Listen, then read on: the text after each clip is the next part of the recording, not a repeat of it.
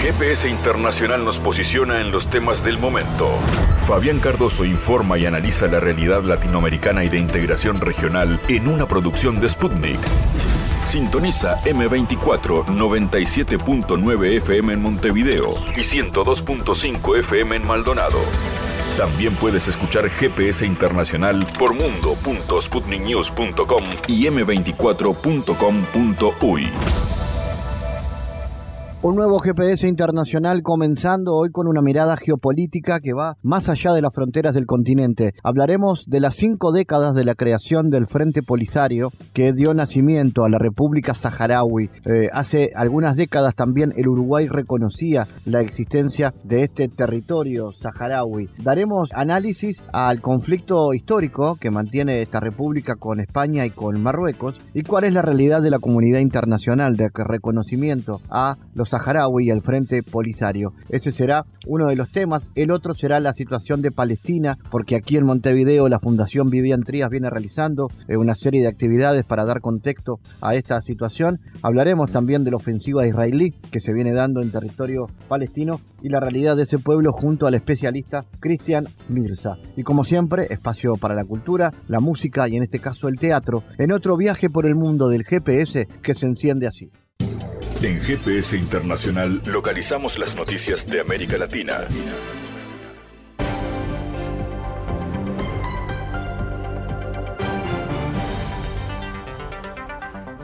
El Congreso paraguayo debate derogar una donación de 38 millones de euros que la Unión Europea hizo al sistema educativo y que es vista por sectores políticos como una presión para promover la ideología de género. La delegación europea aseguró que si se rechaza la donación habrá un grave daño a la relación bilateral y caerán otros convenios. La polémica se inició en septiembre cuando el gobierno de Mario Abdo anunció la firma de un acuerdo con la Unión Europea para la implementación del sistema de protección social y la mejora de la educación del país. El tratado implicaba una donación a Paraguay de 86 millones de euros, dividido en 48 millones para el sistema de protección social Vamos y 38 millones de euros para el sistema educativo. Según informó en su momento el propio gobierno, los fondos destinados al sistema educativo apuntaban específicamente a mejorar la calidad de la educación y la gestión de la política y tendría como objetivo lograr avances importantes en la formación de docentes, la educación técnica y profesional y los resultados de aprendizaje de los estudiantes. La delegación de la guerrilla del Ejército de Liberación Nacional, que participa en la mesa de diálogo con el gobierno de Colombia que sesiona en La Habana, rechazó las recientes declaraciones de Gustavo Petro, a las que calificó de irrespetuosas y estigmatizantes al referirse al grupo insurgente. Los cuestionamientos directos a la delegación de diálogos del ELN, el trato irrespetuoso y estigmatizante de nuestra organización y la doctrina de seguridad que trazó, en la que, según defendió, ya no hay conflicto de ideología ni conflicto social, sino lucha contra las economías ilícitas supone un cuestionamiento de fondo al sentido político de la mesa de diálogos y a toda su arquitectura, subraya un comunicado emitido por la guerrilla colombiana. Las declaraciones de Petro fueron hechas durante la reunión que sostuvo el pasado 12 de mayo con generales y almirantes de las Fuerzas Armadas en su país de la Escuela Militar de Cadetes General José María Córdoba. A su vez, los representantes del ELN en la mesa de diálogos de paz aseguran que la posición adoptada por Petro también cuestiona la legitimidad de la delegación del gobierno que participa en los diálogos, los países garantes, las organizaciones acompañantes como ONU y Conferencia Episcopal de Colombia y los países acompañantes. De acuerdo con el comunicado para la delegación a la mesa de diálogos del ELN, el presidente Petro contradice el acuerdo de México que su propio gobierno firmó el pasado 10 de marzo durante el segundo ciclo de estas conversaciones de paz. Bueno, eh con la información que se está dando, nosotros pensamos que este no va a aumentar el flujo migratorio, porque se está eh, abriendo una opción, una alternativa.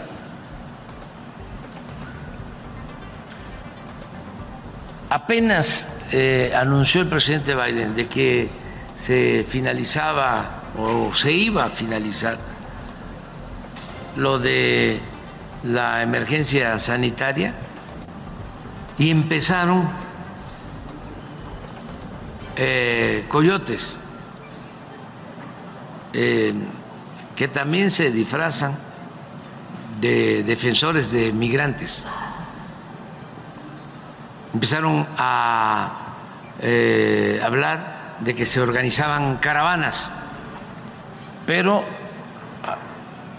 al dar, eh, darse la información de lo que se está haciendo, mucha gente no va este, a dejarse engañar. Y eso es lo que estamos este, llevando a cabo. Y nuestro compromiso de siempre dar un trato humanitario a los migrantes, pero informarles que existen estas vías, que no tienen que salir de sus países, que pueden hacer el trámite en Guatemala, que pueden hacer el trámite en Salvador, que pueden hacer trámite en Honduras, que pueden hacer trámite en Colombia, en Panamá, en Ecuador, eh, que hay eh, visas para Haití, para Cuba, Venezuela, falta uno, Nicaragua, Honduras, Guatemala y Salvador, Haití, Cuba, Venezuela y Nicaragua. Entonces, eh, esto va a ayudar mucho eh, a que no eh, aumente el flujo migratorio a partir de la desinformación y que se corran riesgos. ¿Habría alguna preparación especial justo por si se incrementa? No sé si el canciller pudiera también hablar. Estamos pendientes, nada más, pero tenemos este el mismo plan que se ha aplicado eh, en otras ocasiones Eh, de albergues, servicio médico, el cuidar lo del transporte, decirle también eh, a la gente, a los transportistas, porque hay quienes sacan raja también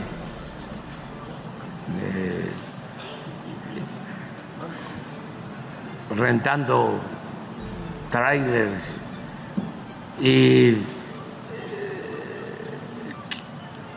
que no va a ser nada más responsabilidad de los choferes, los accidentes, porque hasta ahí llega. O los eh, autobuses que llegan los dueños y dicen cuando se detienen los autobuses, eh, es que me robaron el autobús. Yo no sé nada, no tuve nada que ver. Ya ese cuento no va a funcionar. No funciona. O sea, vale más que lo sepan. Porque eh, nos están ayudando las fiscalías estatales. Y eh, eh, sobre el número, no sé si, si salió un comunicado, no sé si el canciller pudiera hablar sobre un cálculo que se tenga de cuántos migrantes podrían ser deportados de Estados Unidos. No, eso no, no, no, no lo, este, no lo manejamos porque además los números que se dan siempre son mayores y no sucede este, nunca el que se rebasen las metas, los números. El gobierno de Perú aprobó el otorgamiento de un bono para el personal de la Policía Nacional que se encuentra en labores de control en zonas bajo estado de emergencia por las protestas ciudadanas y la lucha contra el narcotráfico. Autorizaron la transferencia de partidas en el presupuesto del sector público para el año fiscal hasta por la suma de 43 millones de soles, 11 millones de dólares, a favor del Ministerio del Interior para financiar el pago de la bonificación por alto riesgo a la vida del personal policial de la Policía Nacional de Perú en el marco de la declaratoria del estado de emergencia, publica el diario El Peruano. En el texto se señala que el bono se destina a los policías que se encuentran resguardando el control interno en las zonas del país declarada bajo estado de emergencia. Las manifestaciones tuvieron lugar en diciembre del 2022 y febrero del presente año. En ellas se exigía la salida de la presidenta Boluarte y los miembros del Congreso a través del adelanto de elecciones generales. El alto comisionado de Naciones Unidas para los Refugiados y la Organización Internacional para las Migraciones instaron a países como Estados Unidos y México a adoptar un enfoque colaborativo para una mejor respuesta a los movimientos de refugiados y migrantes de las Américas. Ambas organizaciones expresaron su preocupación por las nuevas restricciones que afectan el acceso al asilo tras el levantamiento largamente esperado de la Orden de Salud Pública del Título 42 por parte de Estados Unidos. Al mismo tiempo, la OIM y la ACNUR ven con beneplácito las iniciativas positivas para ampliar el reasentamiento y otras vías de acceso regulares en la región en un documento denominado Las Américas en una encrucijada. El número de personas que se acercan a la frontera aumentó en los últimos años y la mayoría de las personas en situación de movilidad humana en las Américas sigue siendo acogida por países de América Latina, reseña el informe conjunto. La Corporación Minera Dominicana, sucursal de la australiana Perillá, anunció la suspensión de operaciones en la mina Cerro Maimón, al centro del país, en medio de un paro laboral, a los fines de salvaguardar la integridad de sus empleados y de las operaciones futuras. Los accionistas de Cormidón, que opera la mina Cerro de Maimón, han tomado la difícil decisión de suspender oficialmente las operaciones productivas de la mina y entrar en un proceso solamente de mantenimiento. El Ejecutivo adelantó que para tales fines ya iniciaron todos los debidos procesos ante las autoridades competentes. Con relación a la situación presentada con el Sindicato de Trabajadores de la mina Cerro de Maimón, Cormidón sigue apostando a la solución rápida por medio del diálogo y el respeto mutuo, a la vez que confiamos en la mediación de las autoridades del Ministerio de Trabajo y reafirmamos nuestro compromiso con el pueblo de Maimón y las comunidades aladañas. Cormidón había iniciado sus operaciones en la mina del Cerro Maimón, localizado en el centro y dedicada en lo fundamental a la extracción de cobre y zinc, aunque cuenta también con una reserva aproximada de 6 millones de toneladas de oro y cobre.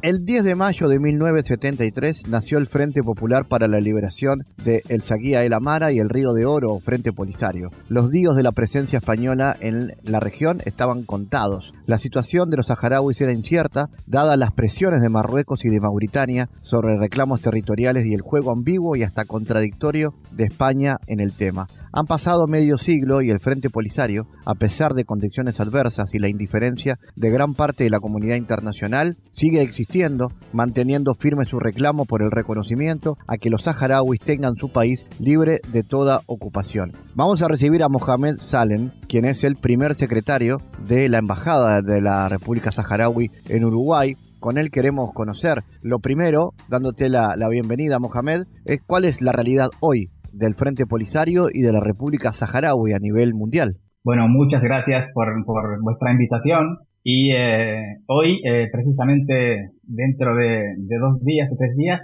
vamos a estar celebrando el 50 aniversario del comienzo de la lucha armada que emprendió el Frente Polisario contra el colonialismo español. Este mes de mayo es un mes importante en la historia del pueblo saharaui porque el día 10 se había creado, se había fundado el Frente Polisario que como usted había indicado es el Frente Popular de Liberación de Saya el Hamra y Río de Oro. Saya el Hamra y Río de Oro son los dos, las dos regiones en las que se divide administrativamente el territorio del Sahara Occidental y desde entonces hasta hoy han pasado 50 años de, en los cuales en esos 50 años el Frente Polisario ha logrado consolidarse como el único y legítimo representante del pueblo saharaui reconocido a nivel internacional, reconocido a nivel de Naciones Unidas como el único representante del pueblo saharaui, el que se sienta a negociar el destino del pueblo saharaui con el régimen ocupante de Marruecos. A lo largo de estos 50 años, además de la creación del Frente Polisario, en el año 76 se funda la República Árabe Saharaui Democrática,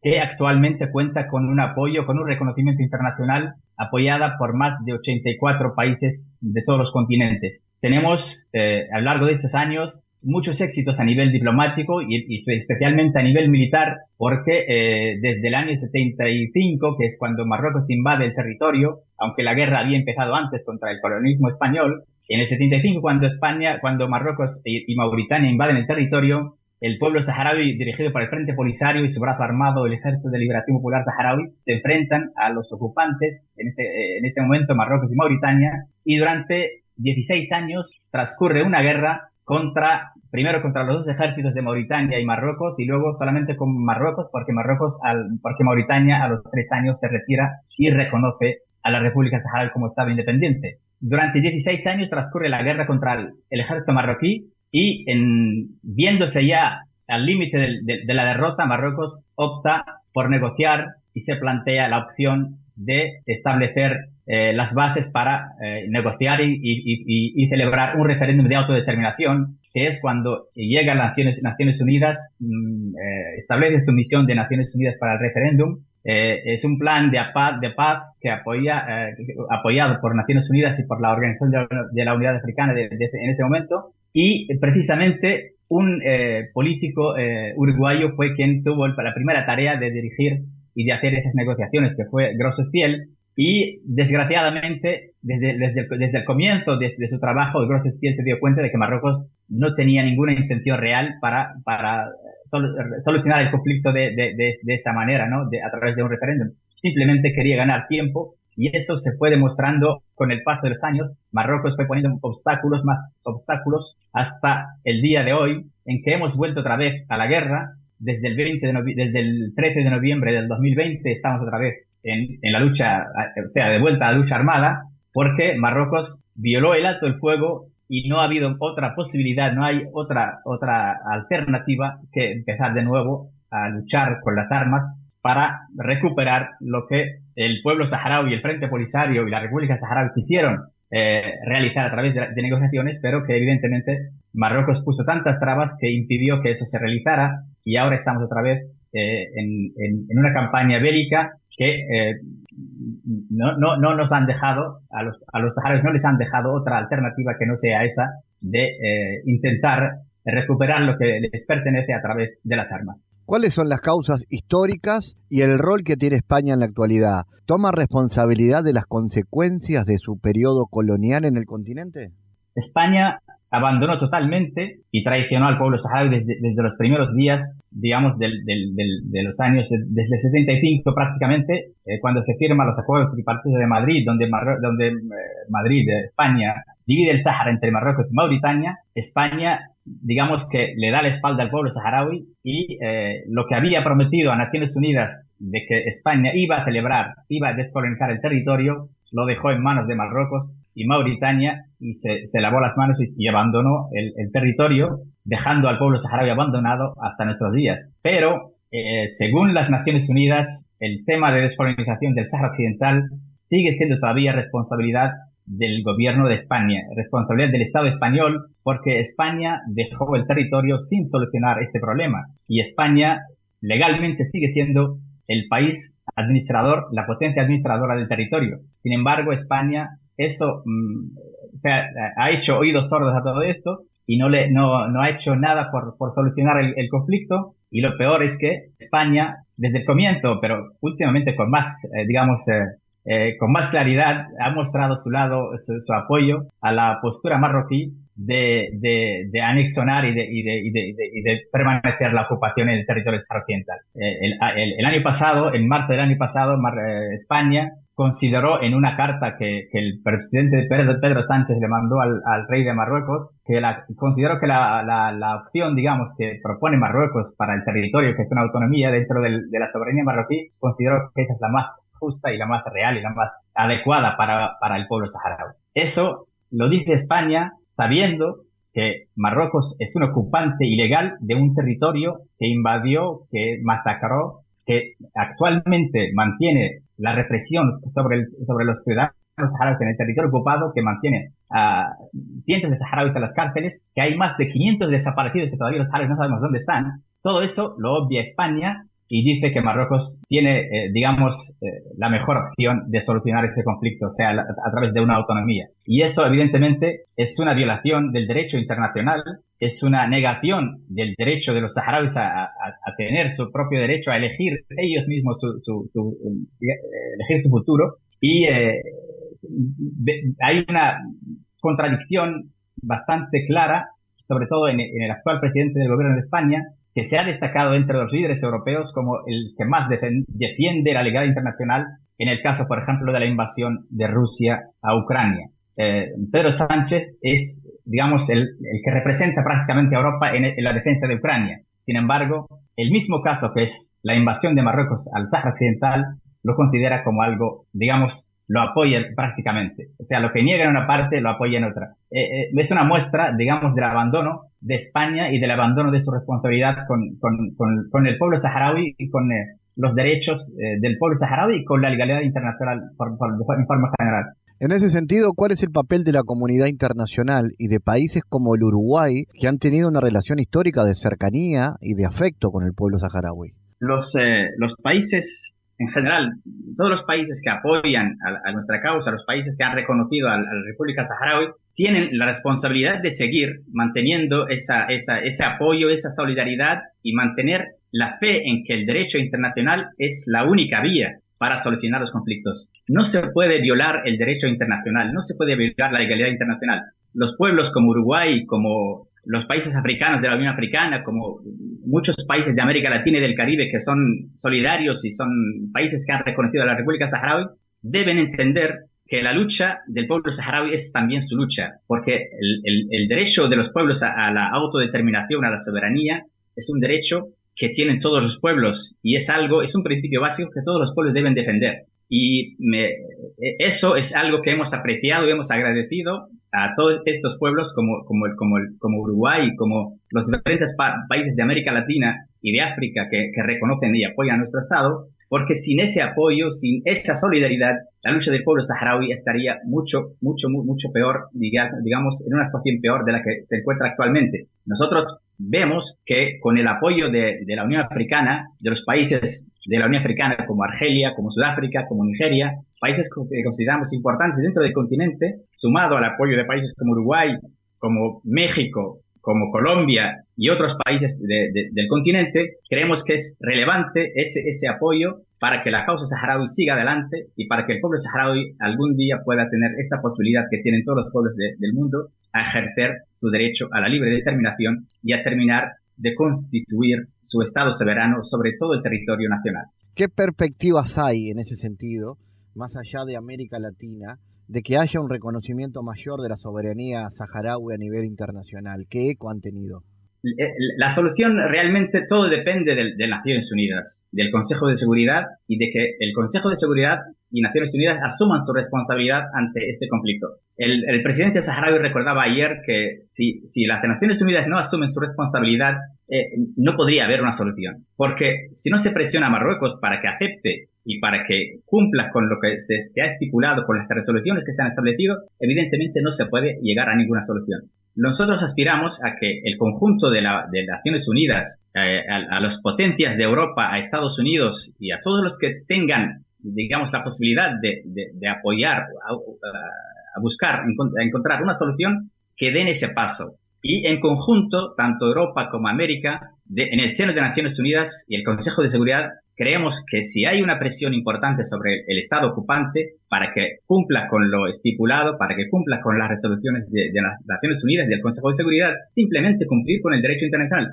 Si hay una presión importante en ese sentido, creemos que la solución es muy sencilla es permitir al pueblo saharaui ejercer su derecho a la autodeterminación. Simplemente es eso. Entonces, mientras países como, como España, por ejemplo, en este caso, como Francia, que son los principales valedores de, de Marruecos, siguen apoyando la ocupación, eh, la ocupación va a estar ahí y la lucha pueblo saharaui va a estar también ahí. Y nosotros no vamos a cansarnos, no vamos a abandonar. Seguiremos luchando hasta que al fin, eh, en algún día, eh, nuestros derechos sean reconocidos. Esperemos que con el apoyo de la, de, la comunidad internacional, esperemos que con el apoyo de, países importantes, digamos, que, tenga, que tienen peso a nivel internacional, y que eso pueda hacer ver a Marruecos, pueda hacer entender a Marruecos de que la solución, la única solución posible, la única solución, digamos, legal y ajustada al derecho internacional es eh, permitir al pueblo saharaui que ejerza su derecho a la autodeterminación. Mohamed Salem es el primer secretario de la Embajada de la República Saharaui en la República Oriental de Uruguay. Gracias, Mohamed, por tu análisis para GPS. Gracias a vosotros. Saludos.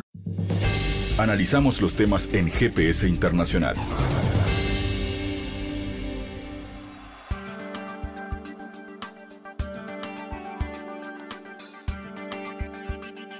Israel anunció que se viene reabriendo gradualmente los cruces fronterizos en la franja de Gaza, mientras el alto al fuego con la yihad islámica se ha mantenido a lo largo de la noche tras días de violencia. Ambas cruces se eh, cerraron una vez, ya que las fuerzas de defensa de Israel lanzaron la operación Escudo y Flecha el 9 de mayo. El cruce Jerez para peatones abrió a las 8 de la mañana y la apertura del cruce Shalom se programó para unas horas después, a media mañana, anunció la unidad de coordinación de actividades gubernamentales en los territorios. Ambos cruces se cerraron una vez que las fuerzas de defensa de Israel lanzaron la operación Escudo y Flecha el 9 de mayo por la mañana en respuesta al lanzamiento de cohetes por parte de la yihad islámica a principios de este mes. Para hablar sobre esto, así como de la actividad que se está realizando en la Fundación Vivian Trías en Montevideo sobre el Nazca palestino, estamos en contacto con el profesor Cristian Mirza. Eh, Mirza, ¿qué es el Nazca y cómo analiza el actual estado del conflicto entre israelíes y palestinos al día de hoy?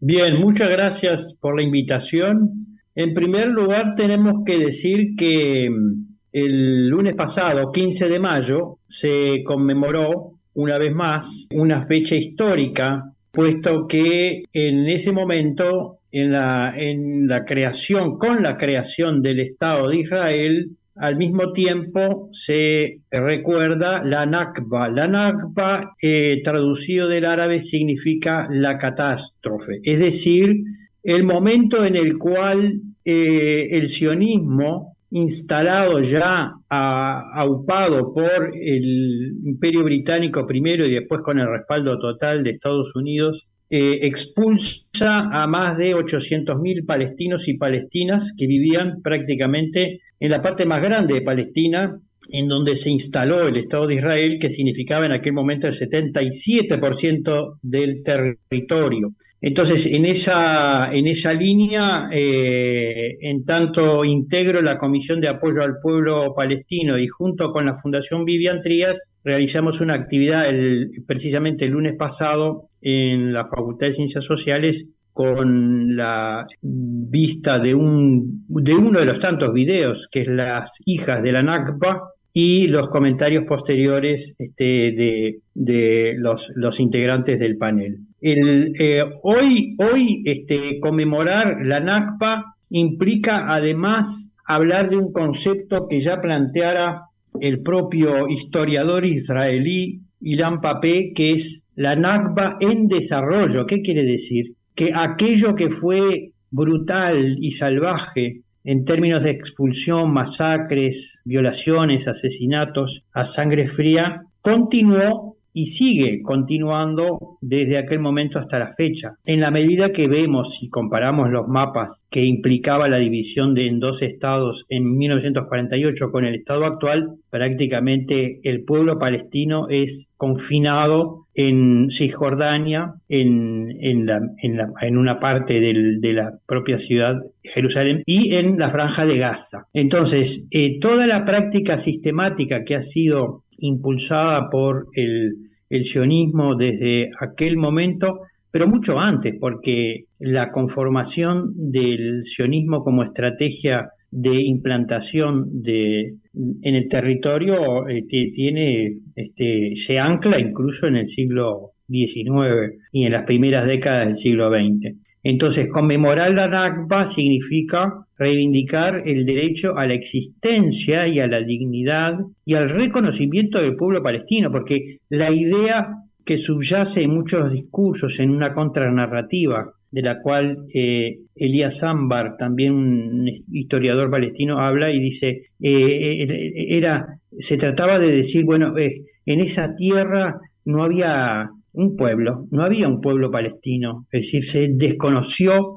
de momento en que se instala el, Estado de Israel y mucho antes la, propia identidad del pueblo palestino. Entonces, eso es lo que recordamos hoy y nos compromete desde luego a doblegar todos los días los esfuerzos para un entendimiento pacífico, pero a partir de una paz justa, justa y duradera. Esa es la idea de la actividad de una de las actividades, por cuanto eh, en mayo también se va a realizar una exposición con, unos paneles eh, a cargo de la propia Embajada de Palestina en Uruguay.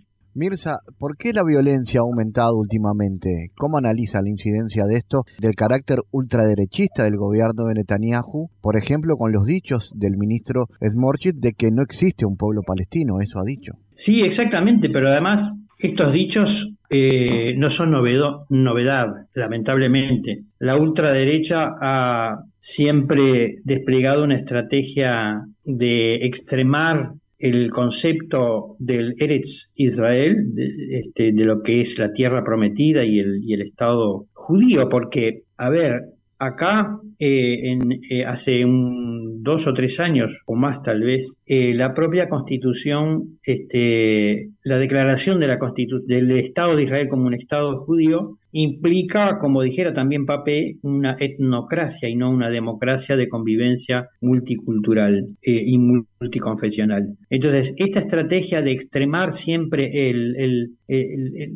toda la, idea de, que, de que no existe ese pueblo palestino eh, ha resultado infructuosa, desde luego. ¿Por qué infructuosa? Por el hecho mismo de que el pueblo palestino existió y existe y defiende sus propios derechos. Entonces, cuando se bombardea Gaza y se dice por parte de las autoridades del Estado de Israel que habían seleccionado este, los blancos que obviamente desde los cuales se ataca al Estado de Israel, en, realidad es un eufemismo, porque es, esas, esas agresiones selectivas terminan eh, matando a los combatientes, desde luego, pero también a los niños, niñas, a las mujeres, a los ancianos, es decir, no hay posibilidades de discriminar por más inteligencia que pongan en la tecnología militar entre las víctimas de un lado y del otro. Y por otra parte, además hay que decir, nosotros no entendemos que las organizaciones este, palestinas que defienden sus derechos sean terroristas. Justamente el terrorismo es el terrorismo de Estado. Cualquier pueblo tiene el derecho a eh, su propia existencia y a defender sus propios derechos. Uno puede después discrepar respecto a, las tácticas o estrategias, si son las convenientes o si están fundadas moralmente en valores universales, pero nadie puede negar el derecho a la resistencia como lo ha sido eh, desde aquel tiempo hasta la fecha. Entonces, la ultraderecha lo que hace es exacerbar los ánimos y exacerbar las medidas. Pero por cierto que no son ninguna novedad, porque los checkpoints que dividen a Cisjordania e impiden la libertad de,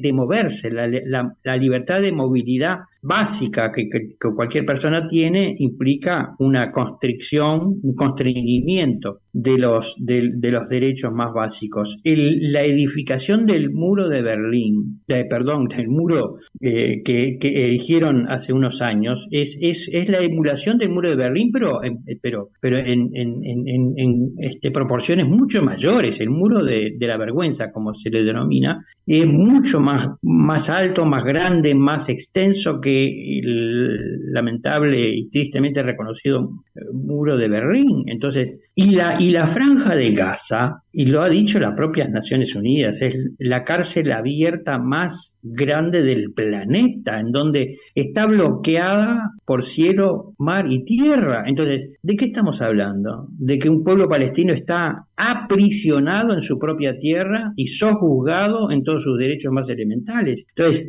si uno entiende eso, entiende entonces el derecho a la resistencia. Luego, como dije, uno puede discrepar si realmente son eficaces los lanzamientos de cohetes o no, o, o, si tienen un sustento moral, pero lo que tiene es un sustento en la reivindicación del derecho a la libertad. Es, de eso se trata. Ante el actual contexto de, de caos global en el que se vuelven más intensos los choques geopolíticos, ¿crece más la importancia entonces de esta causa palestina? Por supuesto, porque de alguna manera la instalación y la implantación de, del Estado de Israel fue apañada por el Imperio Británico después, aun cuando, aun cuando las bandas terroristas sionistas, tales como la Irgun y la Stern, desplegaron ataques directos a, las fuerzas de ocupación británicas, porque en aquel momento Gran Bretaña estaba en decadencia en tanto eh,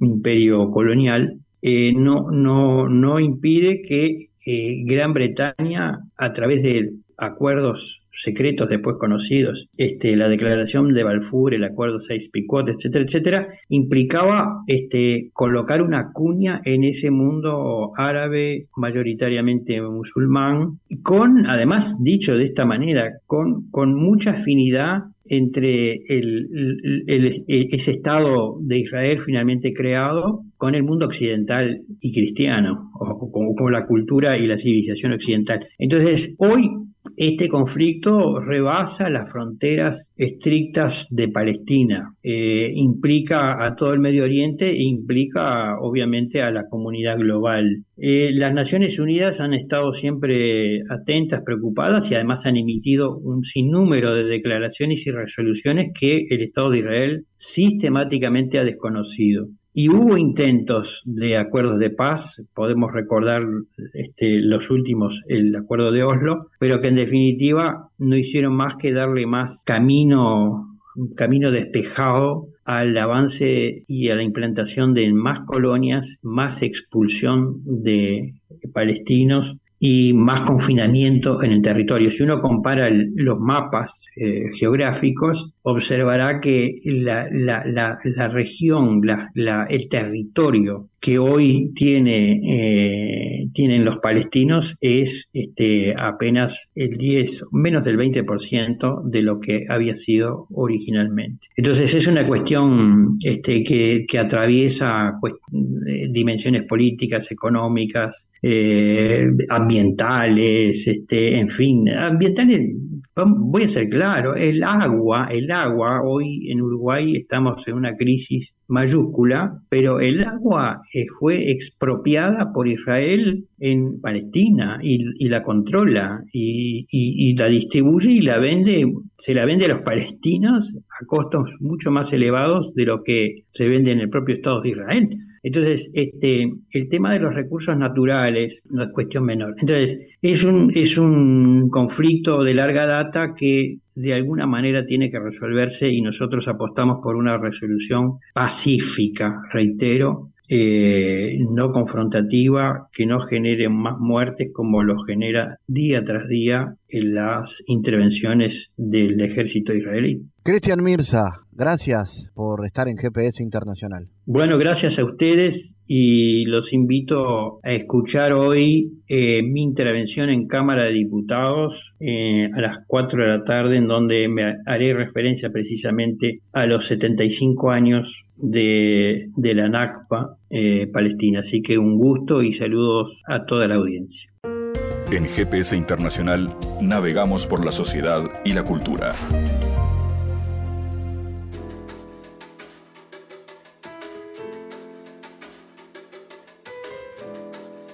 A partir del 3 de junio se presenta con siete únicas funciones los sábados y domingos de junio en la sala 2 del Teatro Circular y en su quinta temporada Otros Problemas de Humanidad de Sebastián Calderón con más de 50 funciones luego de girar por Brasil y Argentina. Sebastián Calderón publicará su libro en junio del 2023 con tres de sus obras estrenadas, donde está, entre otros, Otros Problemas de Humanidad, de la mano de la editorial Forma, la ex editorial Fardo. La obra fue traducida al inglés en Estados Unidos y al portugués en Brasil. Asimismo, participa del Festival FIDAE 2019. Eh, Para conocer más sobre esta obra estamos en línea con Sebastián. Contanos cómo fue el proceso de creación y de qué se trata esta historia de los otros problemas de humanidad.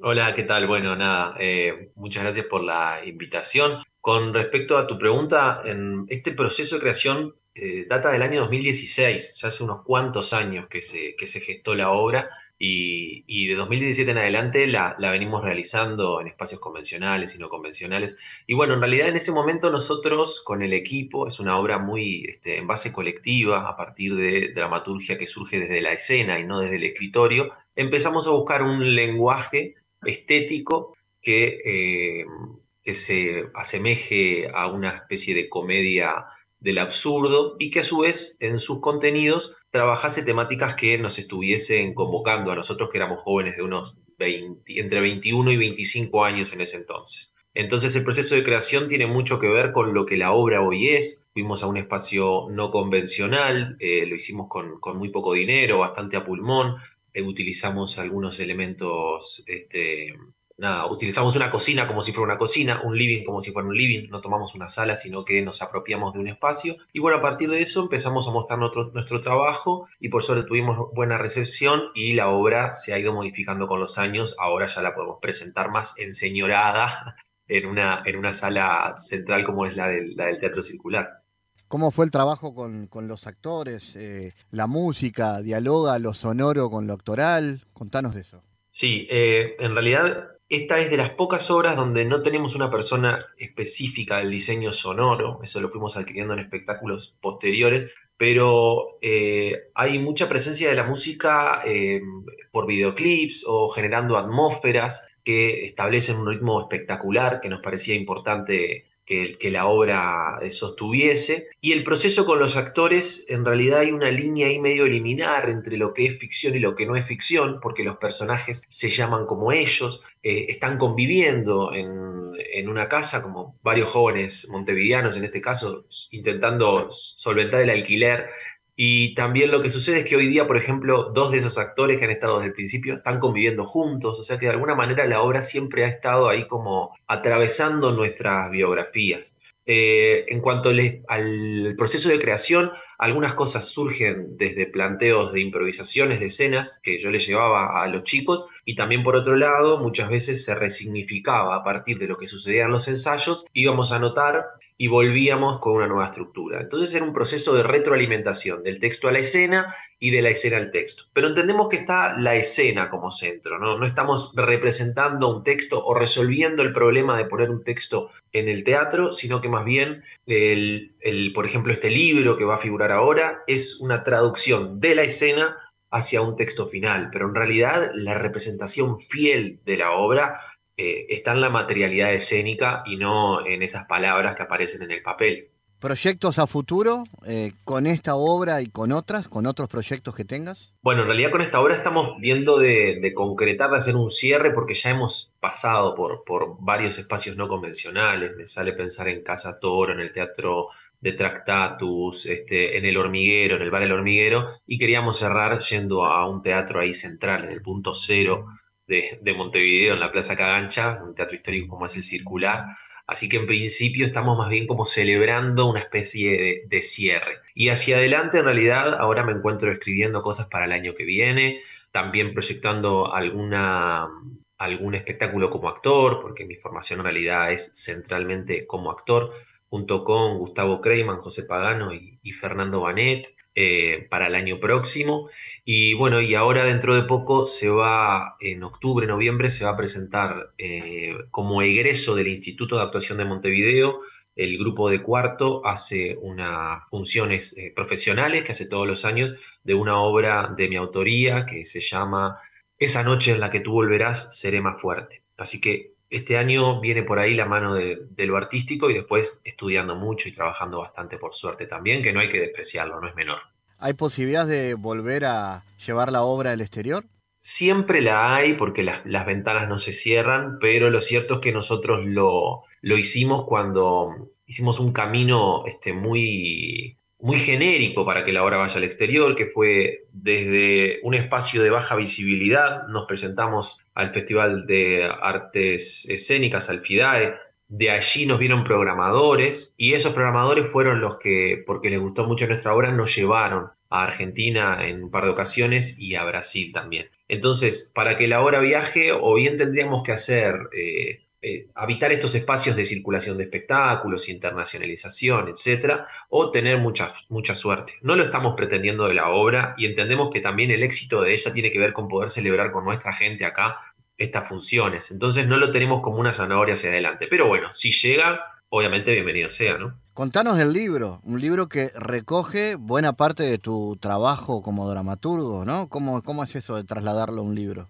Sí, bueno, es, algo que me tiene muy entusiasmado, que era, hace tiempo lo, venía como craneando y bueno, apareció la oportunidad acá con la editorial Forma, la ex Fardo, junto con un apoyo bastante importante de, gran parte del porcentaje del libro del Instituto Nacional de Artes Escénicas. Y lo que hago es este, juntar algunas de las obras que me tuvieron como dramaturgo y, director. Eh, esa es la, este, lo que le da un sentido de unidad a esta, a este libro. Otro problema de humanidad, fíjate tú que le estamos haciendo ahora, pero es la más vieja de las obras que aparecen en ese libro. Después yo he tenido la oportunidad de tener eh, otros estrenos como Cleopatra y los perros, como No vinimos a irnos, que son obras que, que, aparecen allí en el libro y yo intento cada vez que desarrollo un proyecto nuevo que se parezca lo menos posible al anterior. Entonces, el libro tiene una estructura que puede parecer un tanto arbitraria, sin embargo, creo yo que con la lectura de las tres obras uno puede llegar a encontrarse con, bueno, con algunos rasgos de la voz poética, en este caso de mi autoría,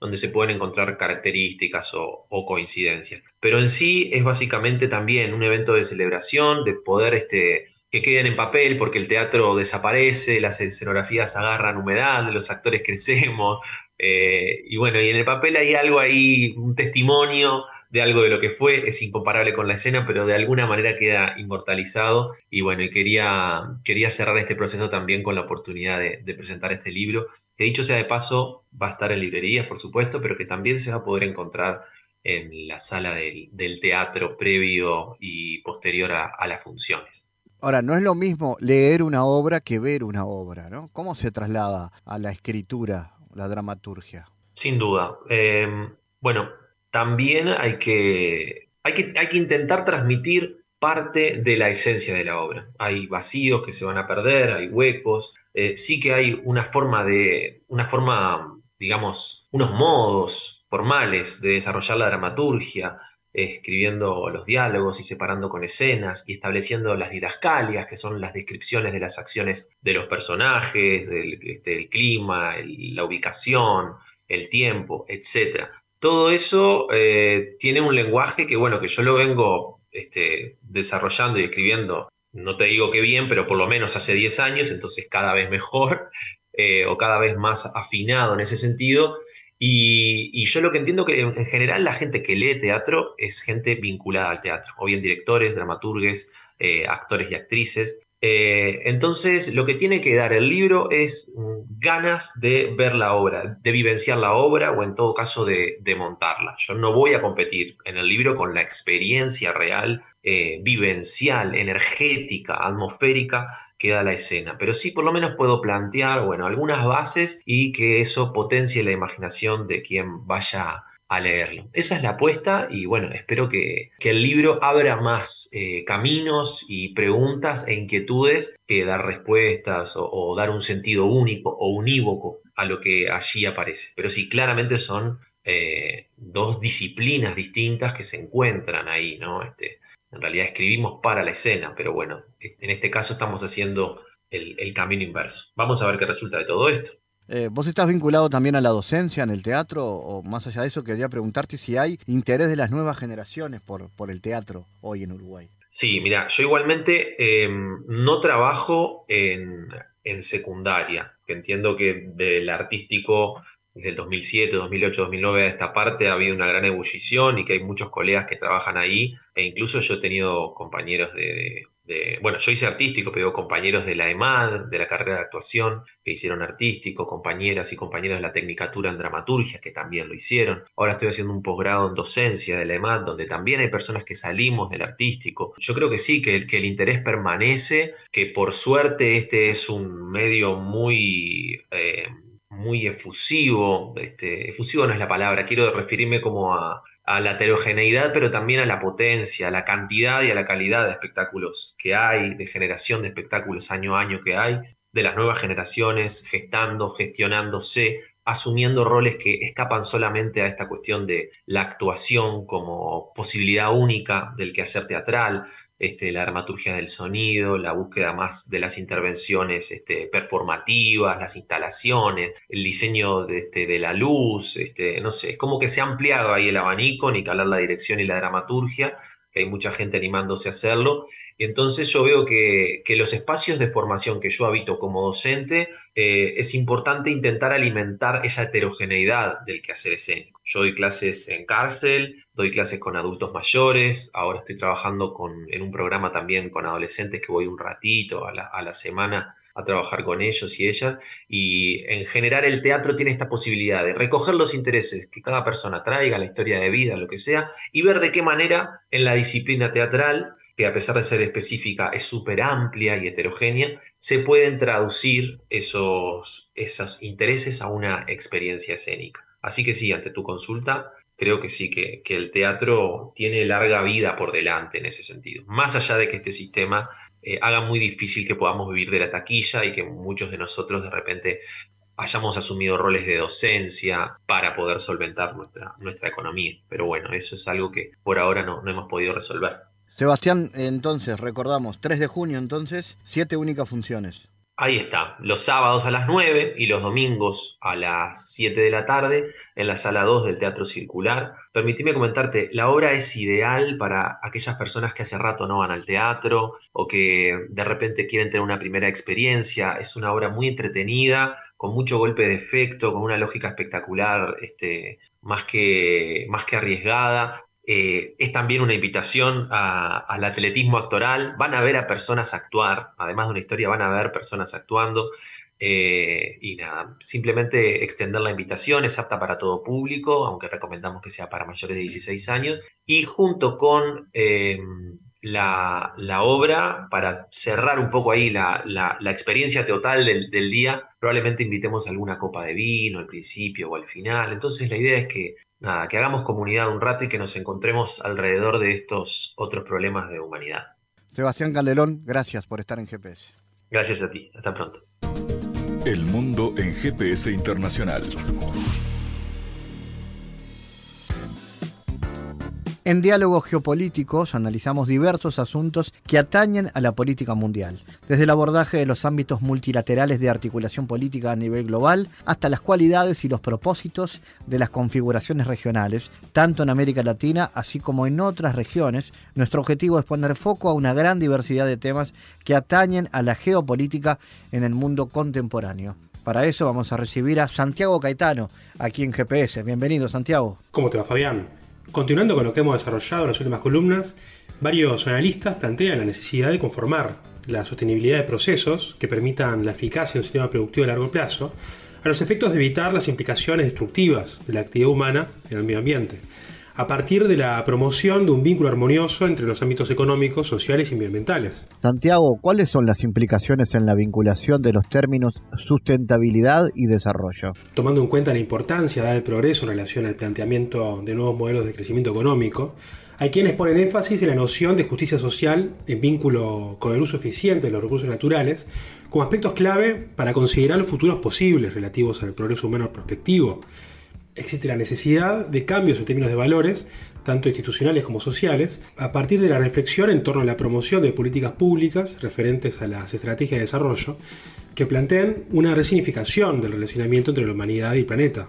¿Y cuáles son algunos antecedentes históricos sobre la preocupación en torno a esa problemática, Santiago? La interrelación entre la sustentabilidad y el desarrollo sostenible implica el entendimiento de un sistema compuesto por actividades humanas y medioambientales el cual consiste en un propósito dual entre la provisión de recursos para el progreso humano y el sostenimiento de la vida en el planeta.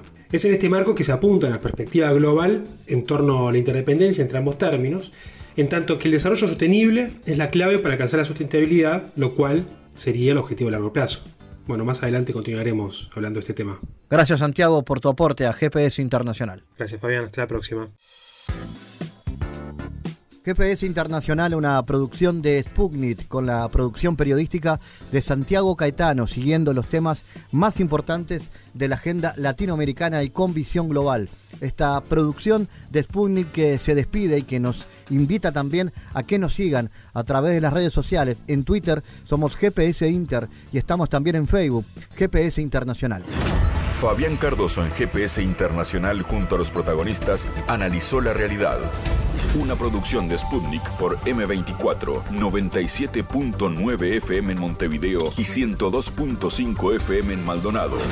Que puede volver a escuchar en mundo.sputniknews.com y m24.com.uy.